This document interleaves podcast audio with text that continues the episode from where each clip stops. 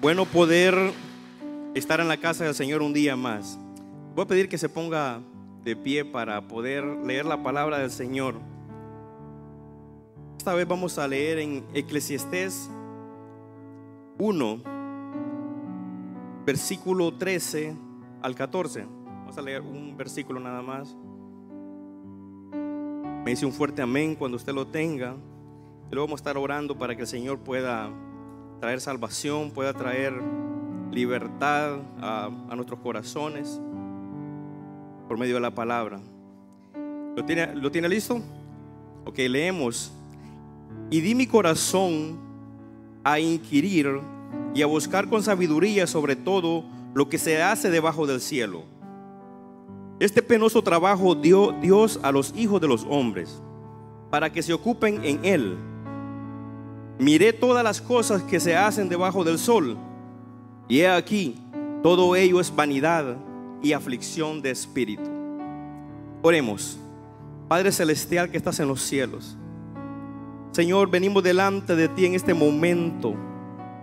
Señor, deseosos de escuchar tu palabra.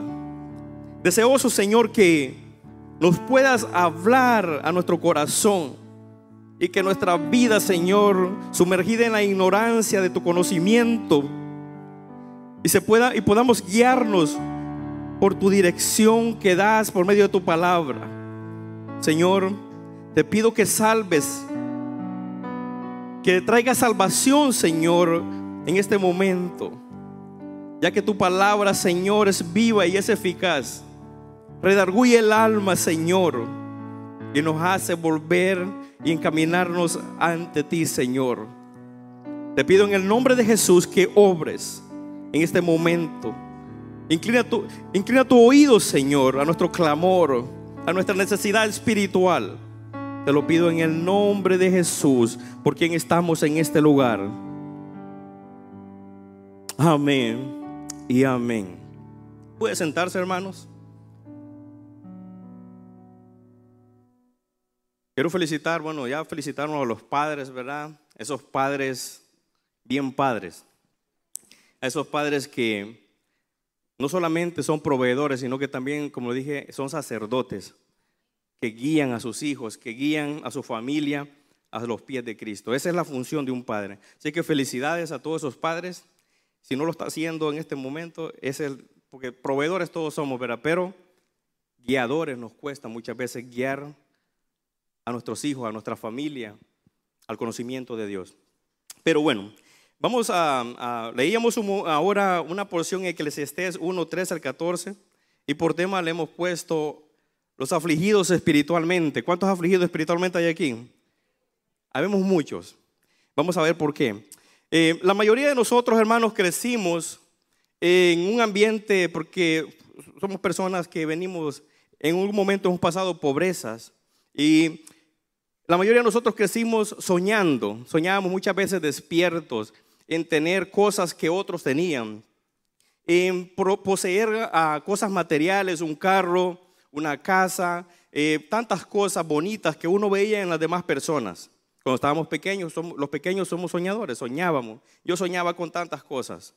Y llega el momento cuando crecemos, ¿verdad? Y y nos damos cuenta que podemos trabajar y podemos adquirir, podemos obtener tantas cosas trabajando y trabajamos y compramos esas cosas que soñamos. Quizás se llega el momento que usted puede comprarse un buen pantalón de marca, con, de buen precio, eh, un carro bonito de marca, eh, una casa, quizás usted puede comprarse tantas cosas o lo que usted, usted quiera. Y llega el momento que usted se da cuenta de que trabajando más, usted puede adquirir más cosas y usted puede adquirir más cosas. ¿Por qué? Porque cuando uno trabaja más, gana un poquito más. Usted puede ganarse ah, trabajando horas extras un poquito más. Y usted empieza a ver, oh, esto, esto es bonito, ¿verdad? Porque puedo comprar tantas cosas que necesita mi familia. Mi familia necesita ah, quizás ah, un mejor televisor, voy a trabajar horas extras. Y uno empieza a sumergirse en el mundo del trabajo. Uno empieza a sumergirse el fin de semana en el mundo de los placeres porque hace fiestas, hace la carne asada, hace tantas cosas que usted y yo hacíamos y algunos lo hacemos todavía. Pero llega el momento y nos damos cuenta de que esa, esa rutina que va pasando diariamente, esa rutina que el ser humano va teniendo, ¿verdad? Que día, semana a semana nos levantamos a las 6 de la mañana, manejamos dos horas en tráfico para llegar a nuestro trabajo, empezamos a trabajar, trabajamos, llegamos a las, hasta las 5, 6 de la tarde trabajando 10 horas, otras dos horas nuevamente para nuestras casas de trabajo a, descansar. Y llegamos a un punto de ver que en realidad hay una rutina, hay una vuelta que de nunca terminar. Y el día que nos queda libre muchas veces ese día estamos tan cansados que no queremos hacer nada más. O solo yo soy. Entonces, llegamos al día que llegamos ahí. Entonces, el, el, predicador que se le llama al escritor de Eclesiastés, llega el momento y dice en, en Eclesiastés 13, dice, y di mi corazón a inquirir y a buscar con sabiduría sobre todo lo que se hace debajo del cielo. Este penoso trabajo dio Dios a los hijos de los hombres para que se ocupen en él. Entonces, Dice él que él dio ese, ese, dio su corazón, dice, a inquirir, o sea, a buscar, a ver con sabiduría lo que se hace debajo del cielo. Y dice que ese penoso trabajo dio Dios a los hijos de los hombres para que se ocupen en él. ¿Por qué habla él que es un penoso trabajo? ¿Por qué? Porque vamos a desglosar un poquito. Dice, el hombre, uno de los puntos que quiero tocar es que el hombre no es consciente de su tiempo. Todos los que estamos aquí no somos conscientes de nuestro tiempo en la tierra, no somos conscientes del tiempo que tenemos de vida.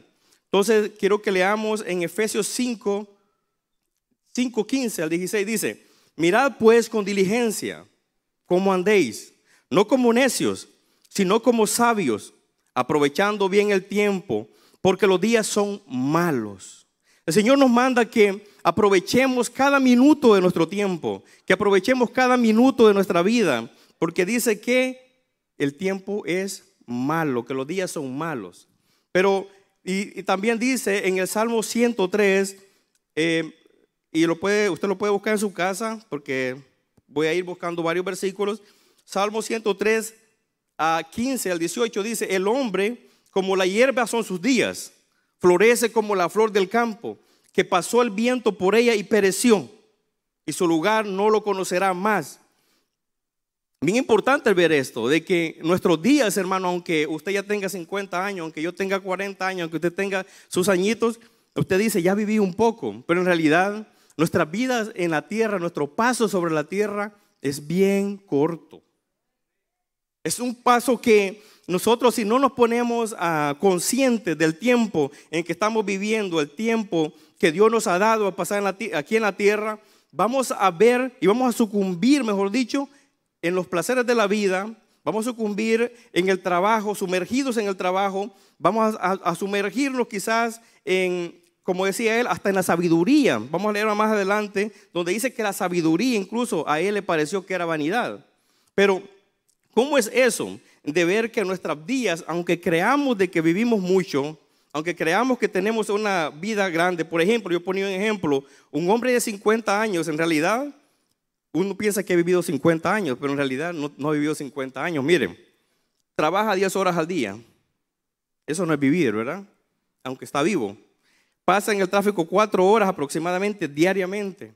Duerme 8, 8 horas de su vida diarias, pasa dormido. Eh, en realidad, y en los que pasan en redes sociales, digamos dos horas. Ustedes no pasan en redes sociales, ¿verdad? Solo yo. Entonces, los que pasan en redes sociales dos horas, vamos a ponerle poquito, ya ahí se hicieron 20 horas del día. Entonces, solo nos quedan cuatro días, cuatro horas. Y esas cuatro horas muchas veces nosotros no las aprovechamos, ¿verdad? Hay momentos donde hay que ir a la iglesia, no, hermano, estoy cansado. Eh, hay que momentos de ir a la célula, no hermano, estoy cansado porque la célula es una hora, más una hora regresar, no, ya se me fueron dos horas ahí, solo tengo cuatro horas. Y es bien difícil porque nuestros días se van rápido, nuestras horas, nuestra vida se nos está yendo de las manos. Y ese es el ciclo diario muchas veces de cada uno de nosotros. Es un ciclo que, si usted lo ve, es interminable, día con día, día con día. Trabajamos, recibimos una remuneración, recibimos un trabajo, recibimos un pago por nuestro trabajo. Y al final, ¿qué? El salmista dice, vanidad de vanidades. Todo es vanidad.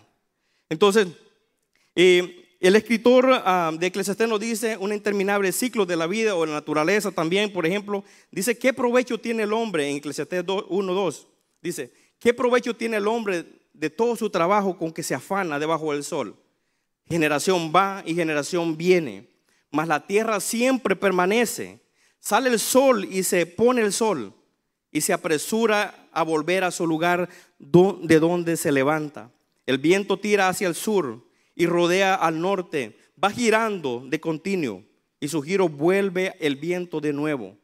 Los ríos todos van al mar y el mar no se llena. Al lugar de donde los ríos vienen, allí vuelve para volver a correr de nuevo. Todas las cosas son fatigosas, más de lo que el hombre puede expresar, nunca se sacia el ojo de ver ni el oído de oír. Habla acerca de naturaleza, que la naturaleza, si usted la ve, es un ciclo también de la vida, un ciclo dando vuelta totalmente, y es el mismo. Va a haber otoño, va a haber primavera, va a haber verano, y es un ciclo totalmente. La vida es igual. Habla también acerca de los ciclos de la sabiduría. Y dice en Eclesiastés 1 a 6, hablé yo en mi corazón diciendo, he aquí yo me he engrandecido y he crecido en sabiduría sobre todo lo que fueron antes de mí en Jerusalén. Y mi corazón se y mi corazón ha percibido mucha sabiduría y ciencia. Y dediqué mi corazón a conocer la sabiduría y también a entender las locuras y los desvaríos. Conocí que aún esto era aflicción de espíritu, porque en la mucha sabiduría hay mucha molestia, y quien añade ciencia añade dolor. ¿Por qué el, salmista, o mejor dicho, el, escritor de Eclesiastés, él dice, todo esto, la sabiduría, el ciclo de, la naturaleza, la sabiduría. Y ahora dice acerca del placer. El placer, dije yo en mi corazón, ven ahora, te probaré con alegría y gozarás de bienes. Mas he aquí, esto también era vanidad. A la risa dije, enloqueces. Y al placer, ¿de qué sirve esto? Propuse en mi corazón agasajar mi carne con vino y que anduviese mi corazón en sabiduría con retención de la necedad, hasta ver cuál fuese el bien de los hijos de los hombres en el cual se ocuparon debajo del cielo y bajo la tierra. Pero donde me llama mucho más la atención, dice que engrandecí mis obras, edifiqué casas, planté para mí viñas, me hice huertos y jardines y planté en ellos árboles de todo fruto. Me hice estanques de agua para regar de ellos el bosque donde crecían los árboles. Compré siervos y siervas y tuve siervos nacidos en casa. También tuve posesiones grandes de vacas y de ovejas, más que todos los que fueron antes de mí. En otras palabras, alguien que escribe este libro era alguien muy rico, millonario. Y al final de todo eso dice, toda clase todo eso, dice, era vanidad y aflicción de espíritu. Muchos de nosotros soñamos todo eso. Muchos de nosotros soñamos con tener tantas cosas grandes que pueden traer bendiciones para nuestras vidas. Muchos de nosotros tenemos ese deseo de, de tener esas cosas que nos van a dar en cierta forma un valor en la tierra. ¿Por qué? Porque aquí en la tierra si tienes algo, ¿verdad? Dicen, eso cuánto tienes, cuánto vales. Así te tratan también. Pero ese es el pensamiento del mundo. Eso es algo que a cada uno de nosotros, eh, si nosotros nos ponemos ah, bien con la mente de Cristo, vamos a entender que todo eso es vanidad de vanidades. Que nuestros días en la tierra, que nuestra vida aquí en la tierra es bien corta. Y si no estamos conscientes del tiempo, y si no estamos conscientes de lo que realmente, por qué estamos aquí en la tierra, por qué Dios nos puso aquí en la tierra, vamos a gastar esa valiosa oportunidad que Dios nos dio de estar aquí, trabajando, durmiendo, comiendo, y, cuando acordamos se nos fue. Y por eso dice, en lo que leíamos al principio, que los días son malos. ¿Por qué? Porque llega el momento donde nosotros nos enfermamos, ¿verdad? Cuando llegamos a una edad, trabajamos todo el tiempo y llegó el momento de enfermarnos. Y ahora el cuerpo solo es dolencia, ¿verdad? A mí ya me llegó esos tiempos casi. A ustedes no les ha llegado tan jóvenes. Y, ya subir esas gradas ahí ya me duelen las uniones. Entonces, eh, es bien importante que nosotros sepamos y estar conscientes de nuestro tiempo, estar conscientes de que nuestro paso sobre la tierra, nuestro paso aquí por, por, este mundo es bien corto. Ah, todo esto, hermano, si usted puede tener tantas cosas, pero si no, ah, todo esto carece de sentido si al final de todo lo que hagamos no nos va a satisfacer nada. Nada de lo que hagamos. Usted puede tener millones, usted puede tener 5, 10 casas, usted puede tener, como decía el, escritor, puede tener los mejores carros, porque él dice que tenía vacas y bueyes y caballos, eran formas como que un carro, un, Lamborghini tenía en ese tiempo. Tener un carro, tener unas cuatro docenas de, o mancuernas de caballos, era tener varios carros. Entonces, aunque tengamos todo, siempre va a haber un vacío en nuestro corazón. Siempre va a haber un vacío de que usted dice, bueno, ¿y por qué trabajo tanto? Estoy trabajando, tengo cosas, ¿y ahora qué? ¿Y ahora qué sigue? ¿Y ahora por qué voy a, por qué, por qué? Si usted se fija, hermano, uno, puede ver eso. Usted puede ver a, lugares aquí en, en, nuestro alrededor donde trabajamos muchas veces y usted dice, si yo tuviera el dinero que tiene esta persona ya no trabajara quizás. Pero no, ellos se levantan más de mañana que nosotros. Ellos están primeros ahí se afanan, hay, un, hay, un, hay una forma de vivir, usted no se imagina. Ellos están tan atribulados, ¿por qué? Porque el estilo de vida de ellos ha crecido tanto. Entonces, todo eso, hermano, si no está Dios en medio de nosotros, si no está Dios en tu vida, carece de sentido total. Carece total. Usted puede tener tanto. Por eso el predicador nos recuerda en Eclesiastés 2.14, dice que porque Dios traerá toda obra a juicio juntamente con todas cosas encubiertas, sea buena o sea mala. ¿Por qué? Porque podemos tener tantas cosas, podemos tener tantas ah, pertenencias en nuestra vida, podemos tener eh, eh, cosas que quizás otros no tienen, casas, carros, un mejor manjar en nuestra mesa y tantas cosas y al final dice el salmista, vanidad de vanidades al mismo lugar vamos todos. Al final de nuestros días nos van a enterrar, a unos quemados y a otros enteros, pero nos van a enterrar. Y lo más triste dice que va a haber un día que Dios traerá juicio para cada uno de nosotros. De cómo vivimos nuestra vida, de cómo administramos nuestro tiempo, de cómo nosotros nos eh, realmente fuimos responsables cuando el Señor le dijo, ve y juzga la tierra. Porque eso es lo que somos nosotros. Sojuzgamos con Dios la tierra. La administramos. Pero algunos la destruimos, ¿verdad? Entonces, si el hombre no está consciente de su tiempo, aquí en la tierra va a pasar una, una vida desapercibida, totalmente sumergido en cosas vanas, en cosas donde solamente va a traer aflicción de espíritu.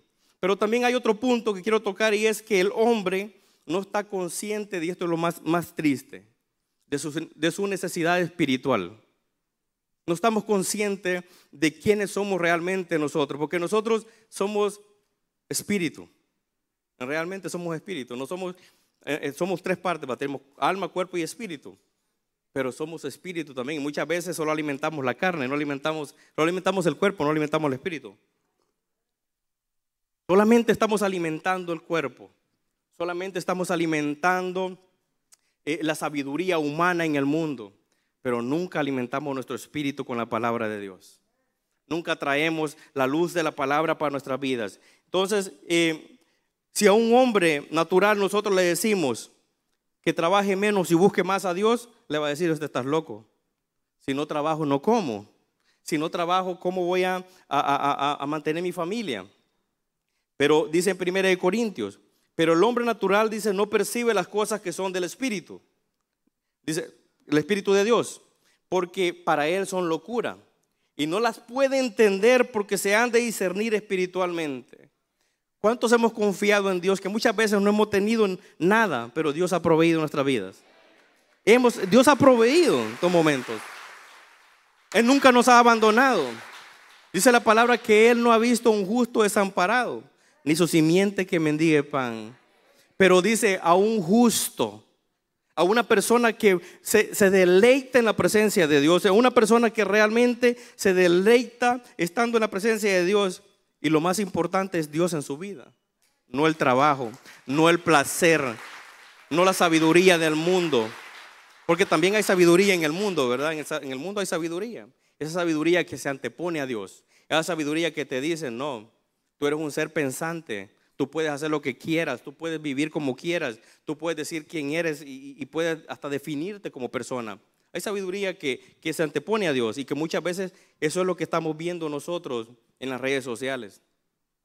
Cuando vemos, abrimos a un predicador que, no conocemos y escuchamos esas enseñanzas.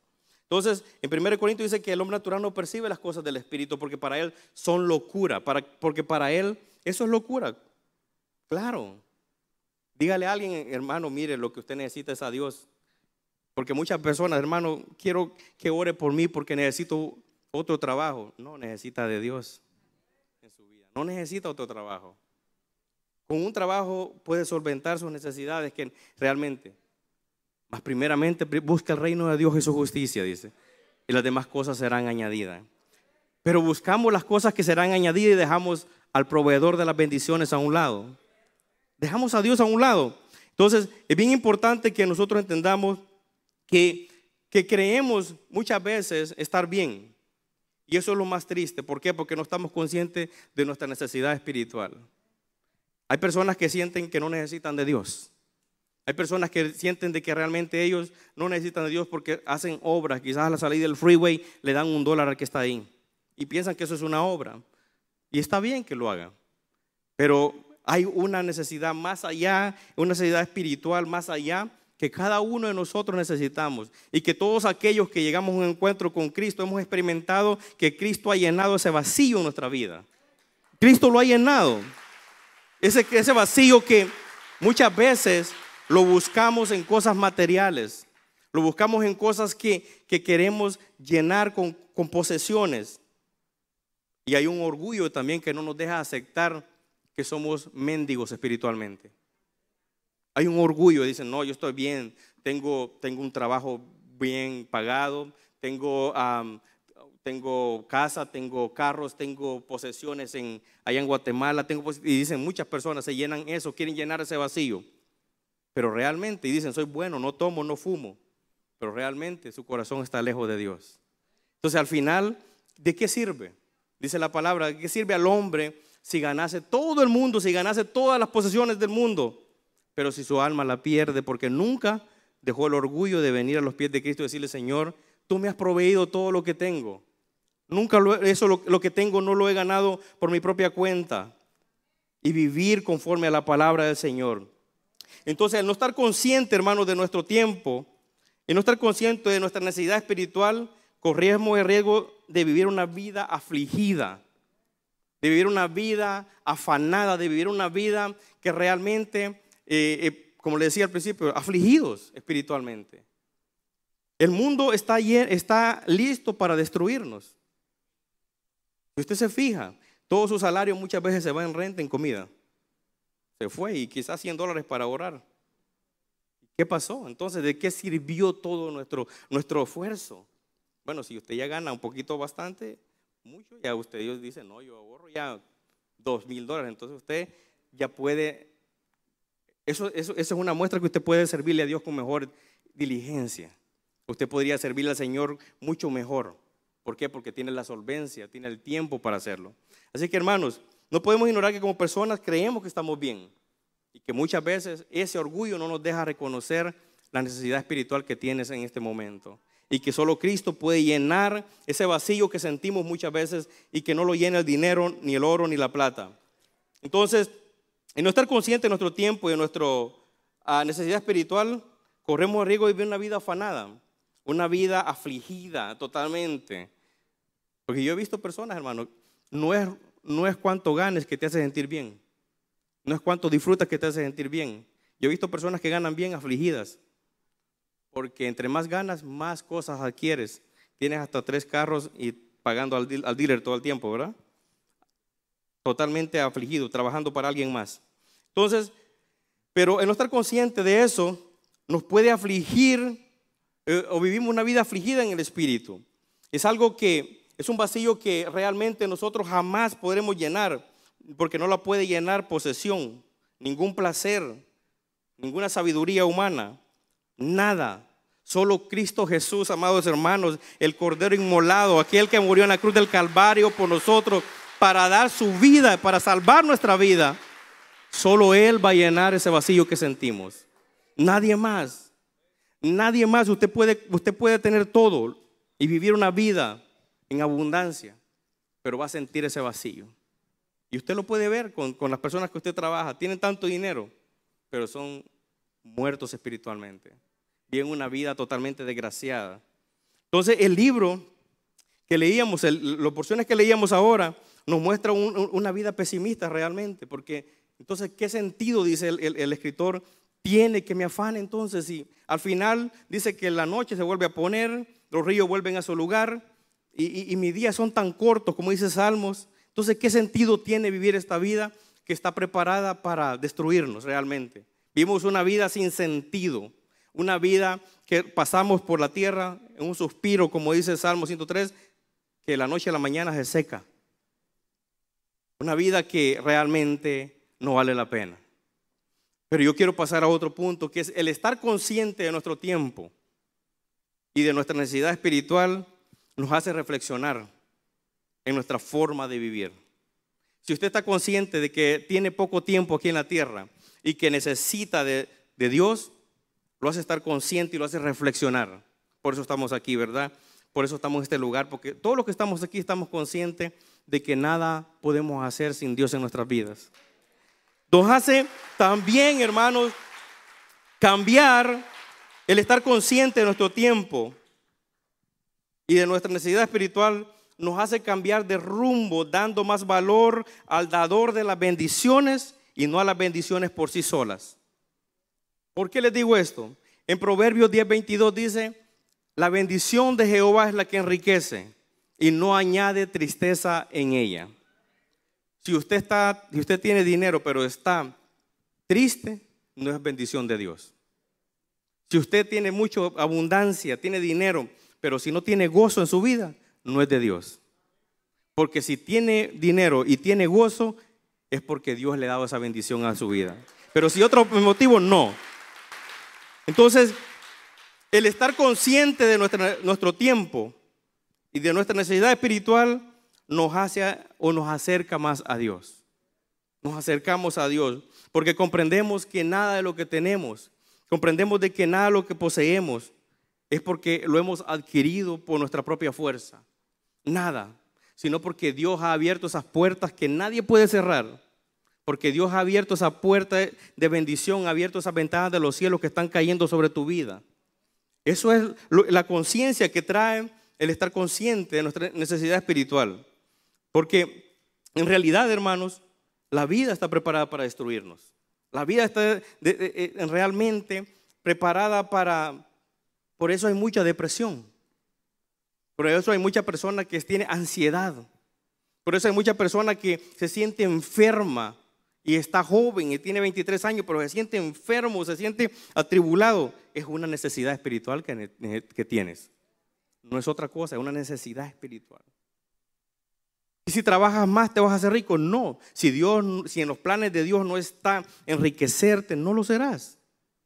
Porque de Él viene la bendición del Padre las luces, dice la palabra. De Él nada más. Pero ¿Por qué nos afanamos? Hay muchas personas enfermas, muchas personas atribuladas, muchas personas afligidas. Y es porque no tienen a Cristo en su corazón. Es porque no pueden vivir, no han visto el sacrificio hermoso que Cristo hizo en la cruz del Calvario. No han vivido esa experiencia de poder decirle y poder confiar en Dios, que aún en medio de los problemas económicos, que aún en medio de las situaciones, aún en tu pobreza, y tienes a Dios, ahí hay gozo en tu familia ahí hay paz en tu familia, ahí hay de todo, hay abundancia. Mira hermano, si solo frijolitos hay, pero si está Dios ahí, usted es el más rico del mundo. Si Dios está ahí en tu familia, si, si, Dios es el proveedor, temprano, dice que el rico amontona sus riquezas para el justo. Sí, el rico amontona sus riquezas para el justo, para aquel que teme a Dios, porque miren, el final, mire lo que dice, si usted lee Eclesiastés, Eclesiastés dice al final, el fin de todo discurso es este, Eclesiastés 12:13, leámoslo, busque su, en su Biblia porque es bien importante. El fin de todo discurso, dice, el fin de todo el discurso oído es este. Teme a Dios y guarda sus mandamientos, porque esto es el todo del hombre. No son las riquezas, no son los afanes, los placeres. No es vivir una vida en este mundo solo por vivirla. Y decir, no, pues yo he andado en tal lugar, yo he andado haciendo, yo he comprado esto, yo he comprado aquello, yo me he puesto la mejor ropa, yo he hecho aquello. No es eso. Dice que el final, él, él descubrió, y la persona que lo estaba escribiendo, déjeme decirle que se supone que es Salomón, ¿verdad? Él dice que placer estuvo, posesión estuvo, sabio fue, tuvo de todo lo que cualquiera de nosotros pudiera desear, y dijo, vanidad de vanidades, nada, todo es vanidad. Porque el fin de todo, dice, es temer a Dios y guardar sus mandamientos.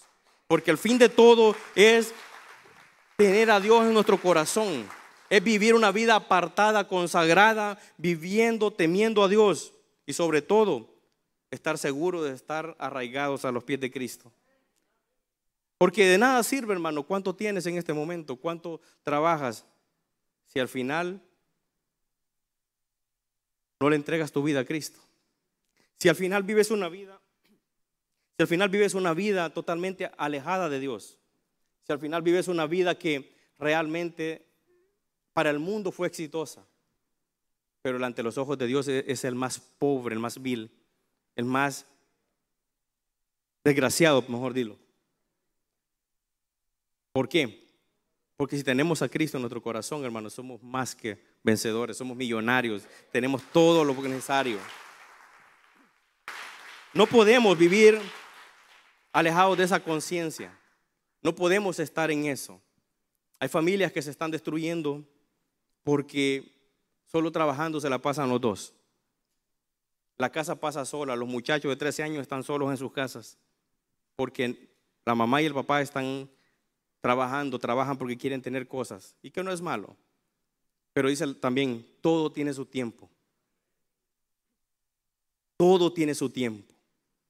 Pero estamos dejando lo más importante, la verdad, aquellos valores espirituales, la familia, el respeto, por seguir el dinero, por seguir las posesiones.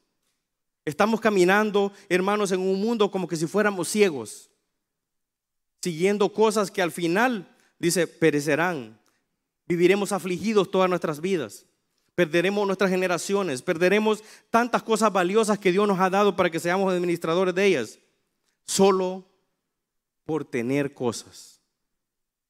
Muchas familias de Dios se destruyen. Al final son, parecen desconocidos. Se ven un ratito, solo en la noche, duermen, a dormir van juntos y ya no se ven. Duermen con desconocidos. Los hijos no los ven todos los días. No pueden, no podemos, ¿por qué? Porque estamos tan afanados y que no nos, y lo más grave de todo eso, a la persona no le queda tiempo de buscar de Dios. No le queda tiempo porque no puede, porque está ocupado en sus labores, porque está ocupado en, las cosas que pasan, las cosas pasajeras. Y al final dejan lo más importante que es Cristo, aquel que dio su vida en la cruz del Calvario, hermano, derramó su, su sangre para darte vida a ti, para darme vida a mí.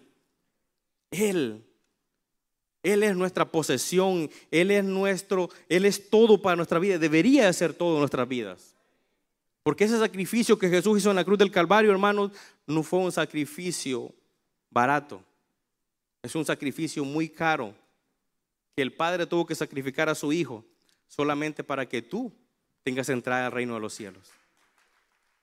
Y solamente yo me imagino a Cristo viendo cómo, cómo, nosotros muchas veces, ¿verdad? A sus hijos, a su creación, ¿verdad? Trabajando afanadas y, Él diciendo, vengan, ven a mí. Ven, acércate a mi vida. Ven, acércate, te quiero dar vida. Porque dice que el que viene a Él tendrá vida y vida en abundancia. El que, el que se acerca a Él dice jamás tendrá sed. El que se acerca a Él dice que Él proveerá porque Él es nuestro sustento. Pero lo más importante es Cristo, no las posesiones, no los placeres, nuestro Dios. Cerremos nuestros ojos. Digamos, Señor, estamos en este lugar creyendo, Padre Celestial, que tú eres nuestra porción. Tú eres, Señor, nuestra bendición. De ti proviene todo, Señor, nuestra provisión. Señor, creemos que solo tú, Señor, eres quien nos da el sustento, la fuerza para poder estar de pie cada día y poder trabajar. Solo danos conciencia, Señor, para poder buscarte mientras tú puedas ser hallado porque vendrán días en el que tendremos hambre y sed de justicia, pero tú ya no estarás, Señor, disponible. Permítenos, Señor, tener esa conciencia de nuestro tiempo. Permítenos tener esa conciencia de nuestra necesidad espiritual, que lo que más necesitamos no es dinero, no es posesiones, es tener tu carácter en nosotros. Es tenerte a ti en nuestras vidas como posesión preciosa. Porque tú vales más que el oro y la plata. Tú eres todo en nuestras vidas. Yo quiero hacer un llamado en este momento. Si tú quieres aceptar a Cristo, si tú estás afligido, afanado, ven, levanta tu mano. Quiero orar por tu vida. Queremos orar. El Señor está esperando con los brazos abiertos. Él te quiere dar libertad. Él quiere darte una conciencia de tu tiempo. Quiere dar conciencia de tu necesidad espiritual en este momento. Que lo que más necesita, que lo que más necesitamos es de Cristo. Es de Jesús en nuestra vida. ¿Quieres aceptar a Cristo en este momento? ¿Quieres entregarle tu vida a Cristo? Levanta tu mano, quiero orar por ti.